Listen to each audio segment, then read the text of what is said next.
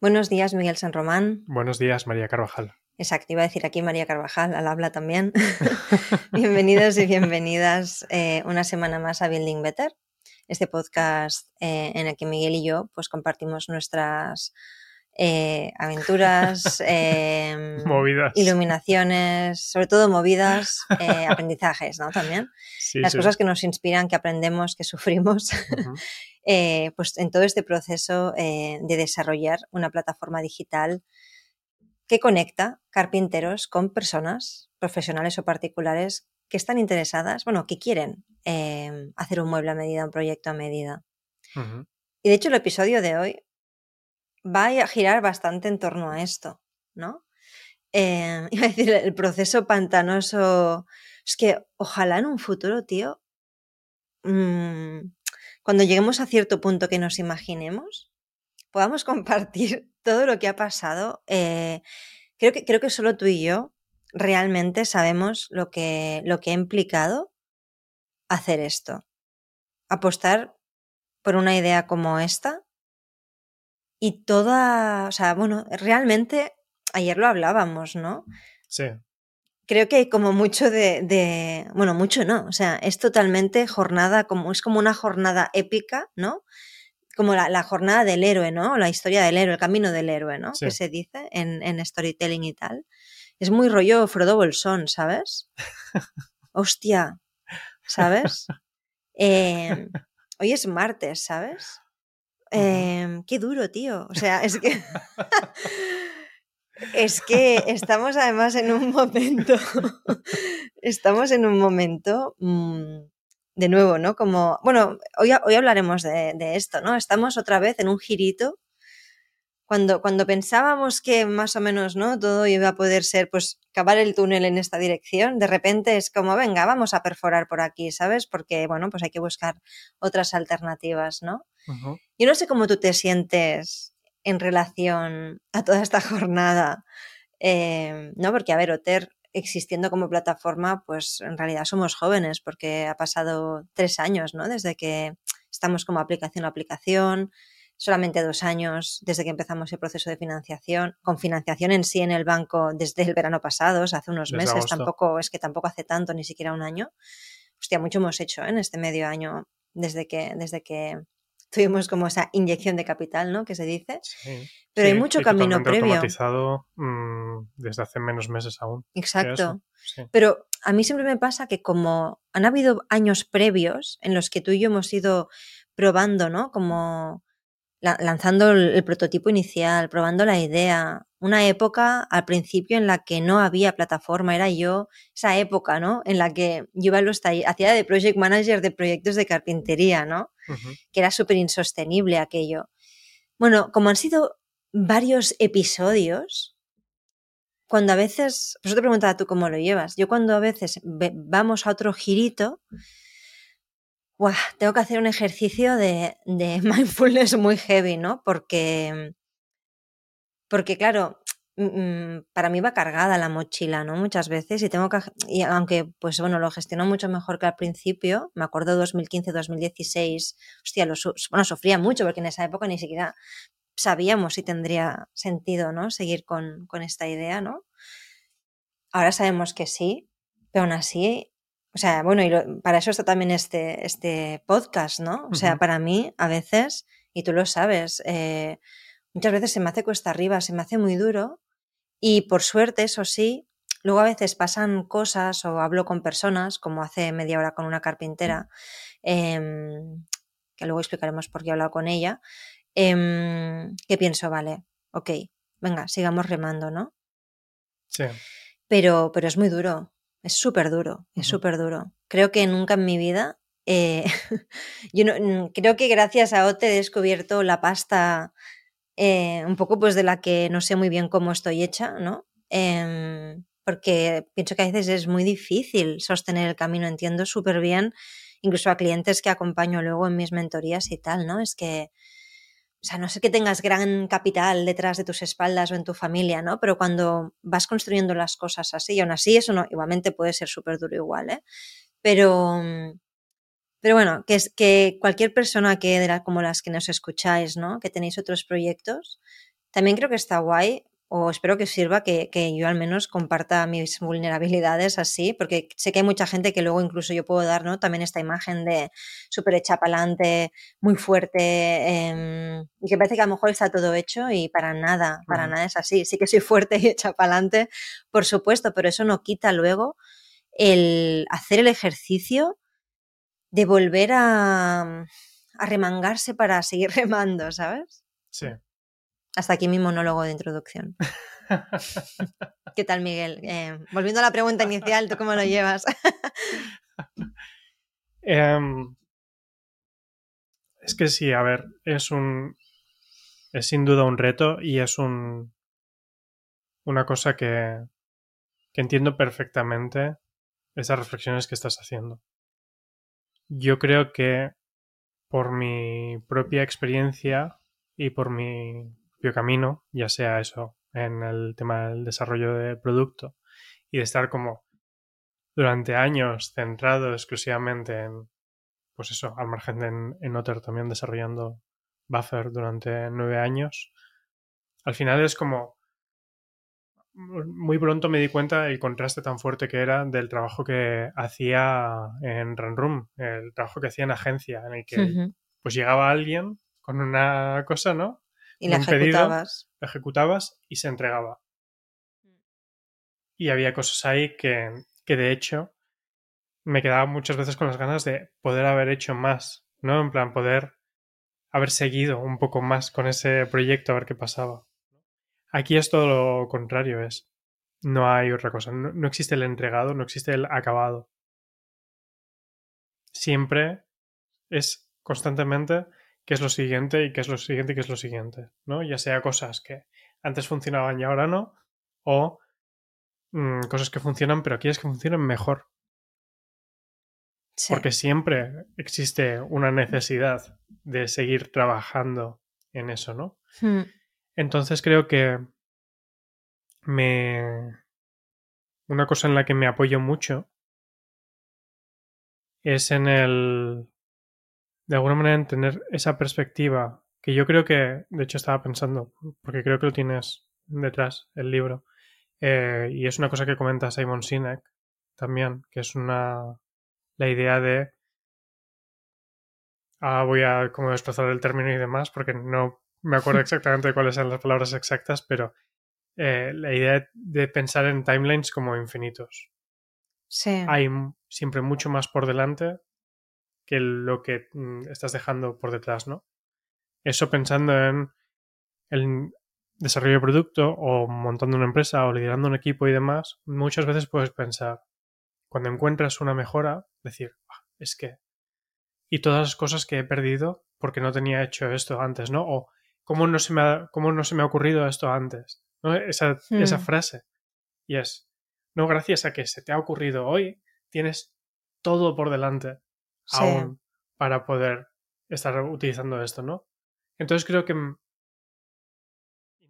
yo me, me esfuerzo mucho a pensar mucho más en, en eso, más que en esa oportunidad perdida, entre comillas. Para quien esté escuchando, estoy haciendo el signo de comillas, que no es muy bueno para el podcast, que me esté apoyando en cómo muevo las manos, pero creo que sí, creo que, que es eso sí que es una cosa, sí que es cierto que hay una excepción y una cosa que aún me cuesta mucho, que es cuando hay cosas que no han funcionado porque he cometido yo un error. Que es diferente al mm, teníamos una hipótesis y no ha funcionado, ¿no? Es decir, hmm. no, pues por ejemplo, estabas ah, hablando en este caso con una carpintera hace media hora y he escuchado parte de la conversación y claro, se me ha activado como el, el radar enseguida porque ah, que hay algo que no funciona. Pues aunque sean en el caso de una única persona, ¿no? Eso sí que es algo que a mí, eh, a nivel personal, eh, tengo muy poca tolerancia a haber cometido mm, errores o haber introducido fallos en cosas que, si están ahí, tienen que funcionar. Hmm. Y no es aceptable otra cosa, ¿no? Sí. Pero pueden haber cosas que no se utilizan o podemos pensar en otra versión que funciona mejor y a eso siempre estoy como abierto a que es mm, parte del flujo natural, ¿no? Mm. Son como esas dos patas, yo creo. Sí, pero mira, me acabo de dar cuenta de una cosa. que explica... mira, me acabo de, dar cuenta de una cosa, que mira que hablamos tú y yo y, ya nos hemos visto mm, de todos los colores en este tiempo desarrollando Otter, pero me acabo de dar cuenta, claro, porque hay una parte en la que a veces em, también yo sufro más el aspecto emocional. Mira, afortunadamente en Otter no hay muchos fallos técnicos. Suelen haber pocos fallos. Tú no te comes esos marrones tanto, o sea, que no es por quitar aquí, o sea, no va de quién sufre más o menos o quién disfruta más o menos, ¿eh? Pero fíjate que, ya sea en una medida u otra, los dos, nuestro talón de Aquiles es aquello a lo que estamos vinculados. En este caso, tú es, o sea, lo que tú decías, tú eres muy, mm, o sea, no, la, verdad iba a decir, buscamos la excelencia, sí, pero en ese caso tú eres exigente contigo mismo porque no, no, no tienes poca tolerancia a que haya un error. Y yo, por ejemplo, en, mi, talón de Aquiles, y lo que implica, como decía al principio del episodio, eh, tenga que hacer un ejercicio de mindfulness, ¿no? Para volver a remar, ¿no? Y remangarme y venga, ¿no? Volver a hacer músculo en Otter, es la posibilidad, o sea, es enfrentarme a la idea del, del que no funcione algo que para mí es lo que más ilusión me hace. O sea, ese, ese vínculo. Es como, o sea, hmm. no quiero que suene cursi, pero lo voy a decir tal y como me sale. O sea, Otter es como mi propio sueño, por así decirlo. Fui yo quien tuve la idea, como decía una vez un coach eh, de negocios con el que trabajamos, vale, yo soy como la chispa que enciende la voz de Otter, la, la, visión de Otter, ¿no? Entonces tengo un poco ese papel de, de abrir camino de la visión y los pasos que damos, pues para seguir remando para adelante, ¿no? Entonces, claro, cada vez que hay algo que altera eso, o que, ¿no? O y como de lo que vamos a hablar hoy, ¿no? O nos exponemos a que nos digan cosas que no funcionan, ya sea porque hay un fallo técnico o ya sea porque, mira, es que esto a mí no me parece útil, es muy jodido estar ahí, tanto para ti por un lado como para mí por el lado de la visión o el valor que aporta Otter. Entonces, no, yo no lo había visto así. ¿Sabes? O sea que es lo mismo, hablamos de lo mismo en lo que sufrimos los dos. Lo que pasa que cada uno pues tiene un sombrero en este caso, ¿no? ¿Sabes? Ya, sí, sí. No había pensado así. Sí, yo tampoco. Eh, y, también yo creo que, como hemos dicho otras veces, creo que hay mucha gente que sigue el episodio que, está muy vinculada emocionalmente a sus proyectos, que cuando hablo del sueño es pues porque un día dices, ¡buah! ¿Sabes? O sea, joder, qué guay sería que esto funcionara así o, poder hacer esto, ¿no? Es como... Y, es a veces muy naif eso, es muy naif, ¿no? O sea, para mí es muy naif que yo quisiera dejar mi trabajo para montar esto. O sea, ¿en qué momento, no? Y hasta aquí hemos llegado, claro, pero si lo, si lo analizas racionalmente, yo ahora que lo miro para atrás, o sea, a mí siempre me ha movido, o sea, ha sido como una, una pasión innata ahí, ¿no? Y, que, que, me ha llevado a donde estamos ahora. Aparte, evidentemente, de la estrategia, la parte práctica, todo esto, pero a mí no me preocupa mirar los OKRs o hacer según qué cálculos. A mí lo que me tambalea es cuando me tengo que exponer a que eso que yo más aprecio y más valoro, que es Otter, más allá de que el negocio es como un, espacio en el que he puesto mucha de mi emoción, ¿no? Pues alguien lo catacreque, ¿sabes? Como la reunión, como el episodio pasado del número 68, o sea, el anterior, justo que hablábamos de esto. Pues porque hay un vínculo emocional. Entonces, creo que, que, que, mucha gente que nos escuche se, se puede em, sentir relacionada. Y creo que justamente lo que estamos haciendo desde la semana pasada, que ya viene cociéndose las últimas semanas, pero ya estamos en esa parte de exposición y al, que no funciona, pues es muy fastidiado hacerlo. Y creo que es muy fácil evitar em, exponerse a realmente decir, vale, ¿qué es lo que no funciona? Explícamelo. Sobre todo cuando eres, cuando tienes ilusión, cuando tienes emoción puesta en eso y quieres que funcione, lo último que quieres es escuchar que eso no puede funcionar, que alguien, exponerte a un cliente o, en este caso, ¿no? Un cliente o un carpintero que se enfada o que no le ve el valor o que no le ha ido bien o que ha tenido problemas. Eso es muy duro, ¿eh? Emocionalmente, sentarte enfrente de personas de este tipo. ¿no? Porque implica quitarse el ego aparte, estar abierto, escuchar, porque estamos para eso, estamos al servicio realmente de justamente esas personas, ¿no? Es las de las que más puedes aprender. Pero también comparto esto porque mm, creo que es importante detectar esos, digo talón de Aquiles, pero porque pueden ser puntos débiles, pero al mismo tiempo son fortalezas porque es lo que hace que los proyectos tengan alma, ¿sabes? Mira, esta, esta persona misma con la que me he reunido hoy, que es una carpintera, eh, Jolín me ha dicho una cosa que ha sido como, joder, gracias, ¿sabes? Me ha dicho, no me sé, sí que quería hablar contigo, pues porque se nota que hacéis las cosas con cariño y con cuidado. Pues, joder, qué bien, ¿sabes? Que percibas esto, ¿no? Porque, porque es la verdad. Entonces, creo que eso, aunque vaya a sonar un poco naif y no muy business eh, as usual, ¿no? Lo que voy a decir ahora, pues pienso que eso a veces es también estratégico, aunque no lo hagamos, aunque lo hagamos de manera orgánica y natural, es súper importante. Y es la diferencia de, otras, de otros negocios, o es la diferencia de otras cosas. Porque, porque te devuelve pues un feedback de alguien, eh, que alguien repita, que alguien tenga paciencia si aún estás arreglando cosas. Es determinante. A ver, hay gente que monta negocios y pues no tiene alma, pues porque no lo ha hecho por eso, lo ha hecho por otra serie de cosas y está muy bien. Pero si tú, a pesar de que te pueda complicar luego en otra toma de decisiones o en otros fregados, que haya emoción en el proyecto, pues es una doble moneda. Es talón de Aquiles, pero para que nos entendamos, pero al mismo tiempo es el impulso de muchas cosas, es la chispa de desbloquear, de determinación, de que a lo mejor esperes más de lo que te diga un inversor, yo qué sé, ¿no? Sí. Y eso lo tienes o no lo tienes. Es como lo, no sé, no quiero hablar ahora de si se nace con talento o no, pero es que esto es lo que te mueve a montar tu negocio. Y si, has, y si tu negocio ha nacido así en el origen, aprovechémoslo también, ¿no? Aunque a veces lo sintamos como una debilidad, pero creo que es importante entender ese arma de doble filo para momentos en los que toca salir del edificio otra vez, que es un poco en, lo que estamos ahora nosotros, ¿no? Después de un par de años que hemos ido como más a saco, bueno, tema financiación, da, da, da, llevamos como seis meses a tope con el producto, desarrollando nuevas funcionalidades, o sea, realmente haciendo Otter como una plataforma lo más sólida posible. Y pasados seis meses vemos cosas que sí funcionan y vemos otras que no.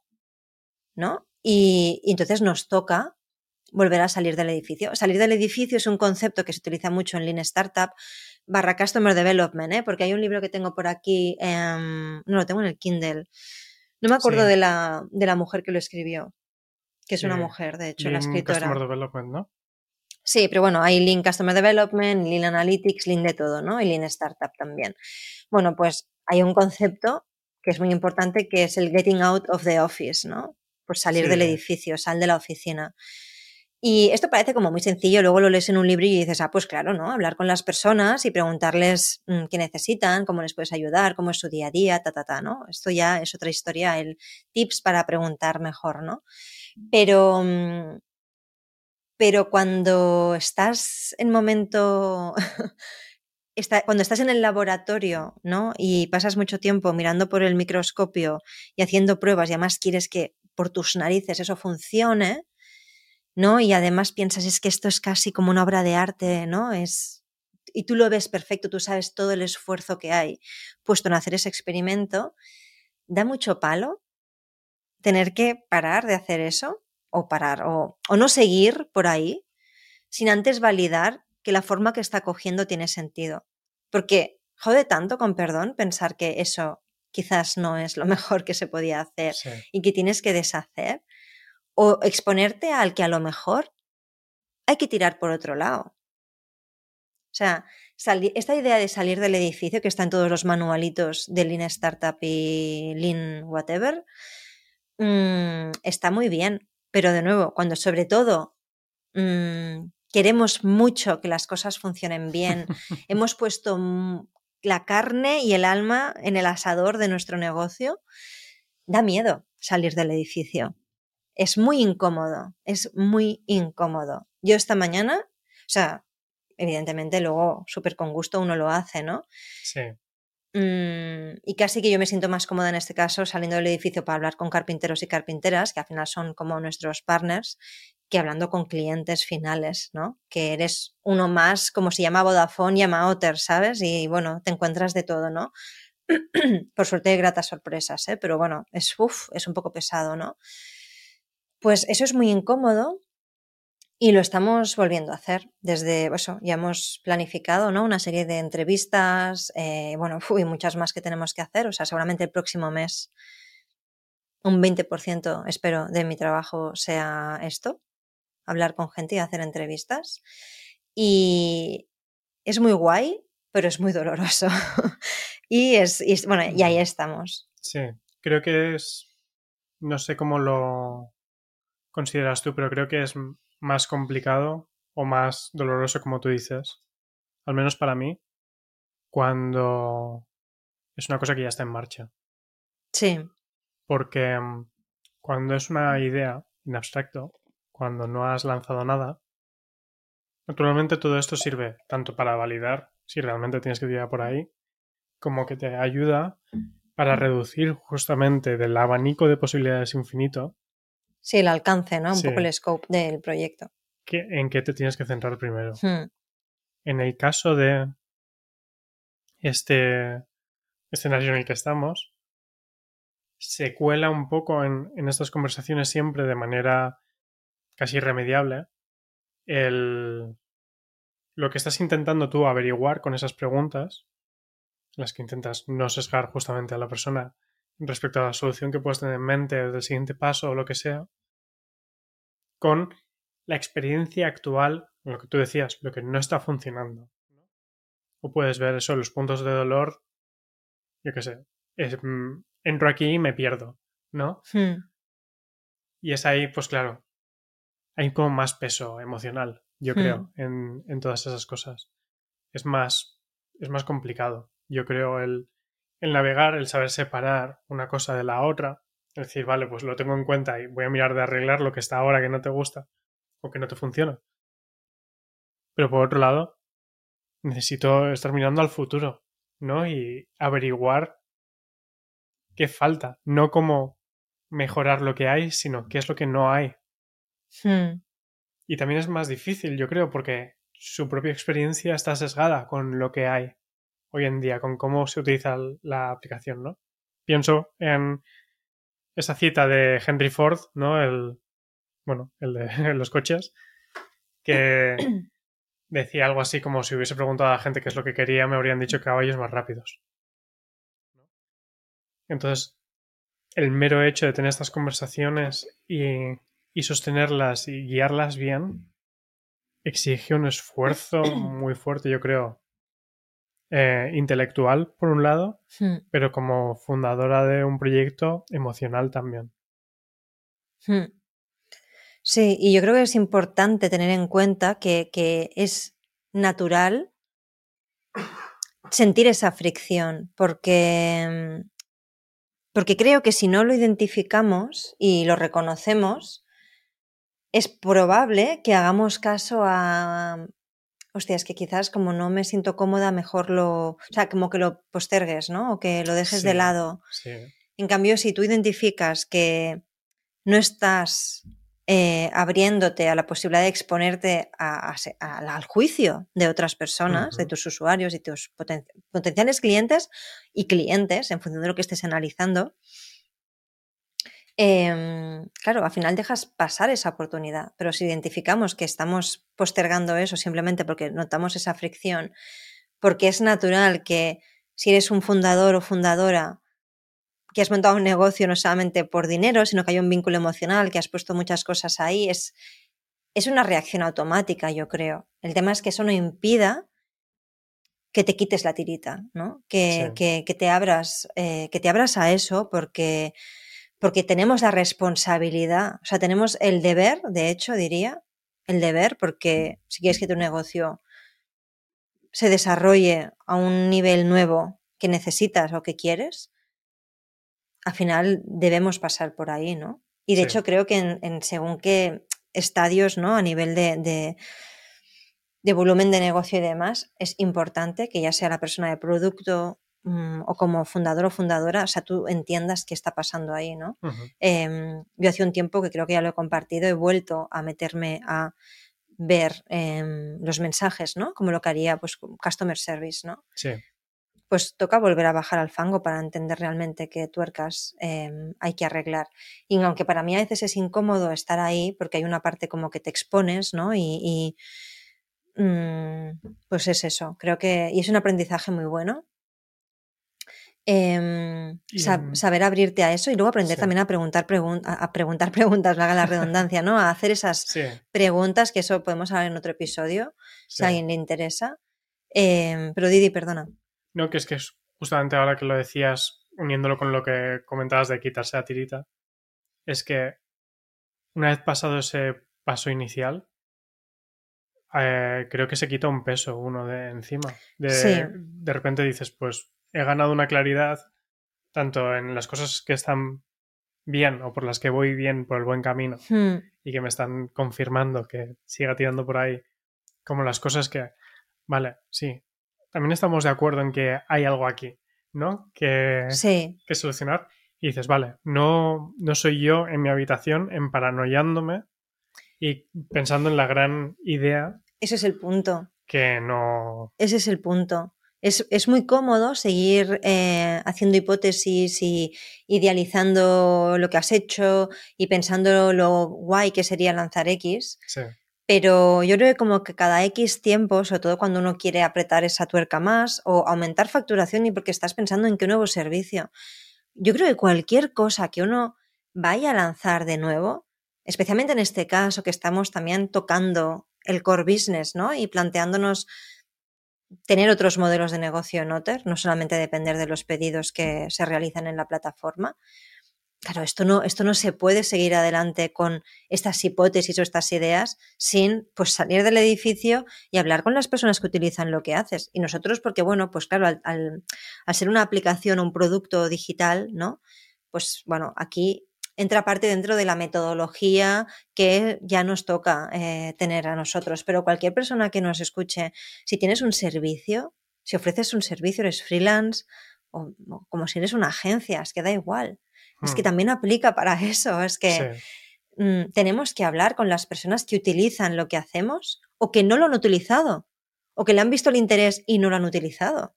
¿Por qué no lo has utilizado? ¿no? ¿Qué, es, ¿Por qué te has decantado? ¿Qué solución? O sea, ¿qué pasa que no te hemos servido de ayuda, no? Esta no sería la pregunta que haría, ¿eh? Pero para que nos entendamos. Sí, sí, ¿No? Entonces, em, es muy interesante esas etapas, creo que son determinantes.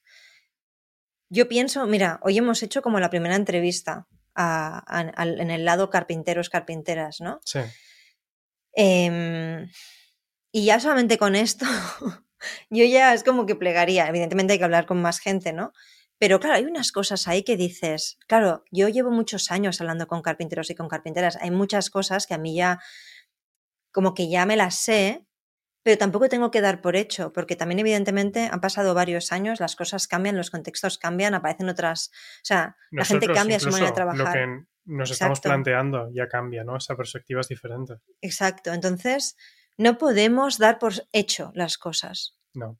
Ni por un lado ni por el otro. Nunca. Y hablar con las personas es lo mejor que uno puede hacer, aunque eso implique, pues que te vas a comer, pues puede que a veces algunos marrones en el sentido de alguien que no esté contento, bueno, pues entendamos por qué, ¿no? Em, que te vas a comer también, que a lo mejor lo que tú quieres hacer no es lo que la gente más necesita. Pero también te vas a encontrar con que a lo mejor hay gente que dice que si tú tuvieras esto es que pagaría por ello. Hostia, pues esto es oro puro, ¿eh? Esto es oro puro. Entonces, estas cosas pasan también. Entonces, eso implica reconocer el territorio en el que uno se está moviendo. Y eso no pasa si no salimos de nuestra oficina, de nuestra mesa, de nuestro ordenador. Exponerse a lo que a veces no somos capaces de ver ¿no? Sí. O sea que, que si estás en un punto así, espero que, hombre, por supuesto, seguiremos compartiendo cómo va este proceso de salir del edificio en próximos episodios, pero espero que, que, si estás en un punto así o, ves que, yo qué sé, el servicio que ofreces no acaba de funcionar, que te gustaría más, pero no sabes muy bien cómo hacerlo, eh, que, lo que, tu, que tu producto nadie lo compra, yo qué sé, ¿no? Pues salgamos del edificio todos em, a entender qué pasa al otro lado, para entender para, para, entender para qué estamos aquí como negocios, ¿no? Realmente, yo creo que es una alineación de frecuencias. ¿no? Hay que alinear la frecuencia. Igual que uno habla con, yo qué sé, con sus amigos o con su pareja, ¿no? Digamos, sobre todo, ¿no? Pues venga, ¿no? Em, pues también a nivel laboral, ¿no? A nivel de negocio, también hay que hacer a veces esa... Es un tema de comunicación, justamente, ¿no? Sí, sí, sí, sí. Y de alineación. de entender al, al, otro lado. Sí, sí. De empatía, ¿no? De saber si estamos yendo eso realmente en la misma dirección o sin nos estamos desviando y... Exacto, es como si dos personas conviven juntas y no se están diciendo que uno quiere ir para allá y el otro para allá, pues mm, error, ¿no? O bueno, acabará mal la historia, ¿no? Pues aquí lo mismo. Debemos salir, debemos hablar, incluir al otro en nuestros procesos. Al otro es esos usuarios o potenciales clientes y clientes y, navegar juntos, ¿no? Pues nada, eh, vamos a ir compartiendo, como decía, estas, eh, cómo, vamos haciendo las cosas, cuántas más tiritas nos vamos a quitar en estas próximas semanas. Esperamos también daros buenas noticias eh, de estos lanzamientos y cosas que queremos probar. Y nada, muchas gracias como siempre por, por escucharnos y compartir estos minutillos, normalmente media hora, aquí en Building Better. Gracias. Un abrazo, hasta pronto. Chao, chao.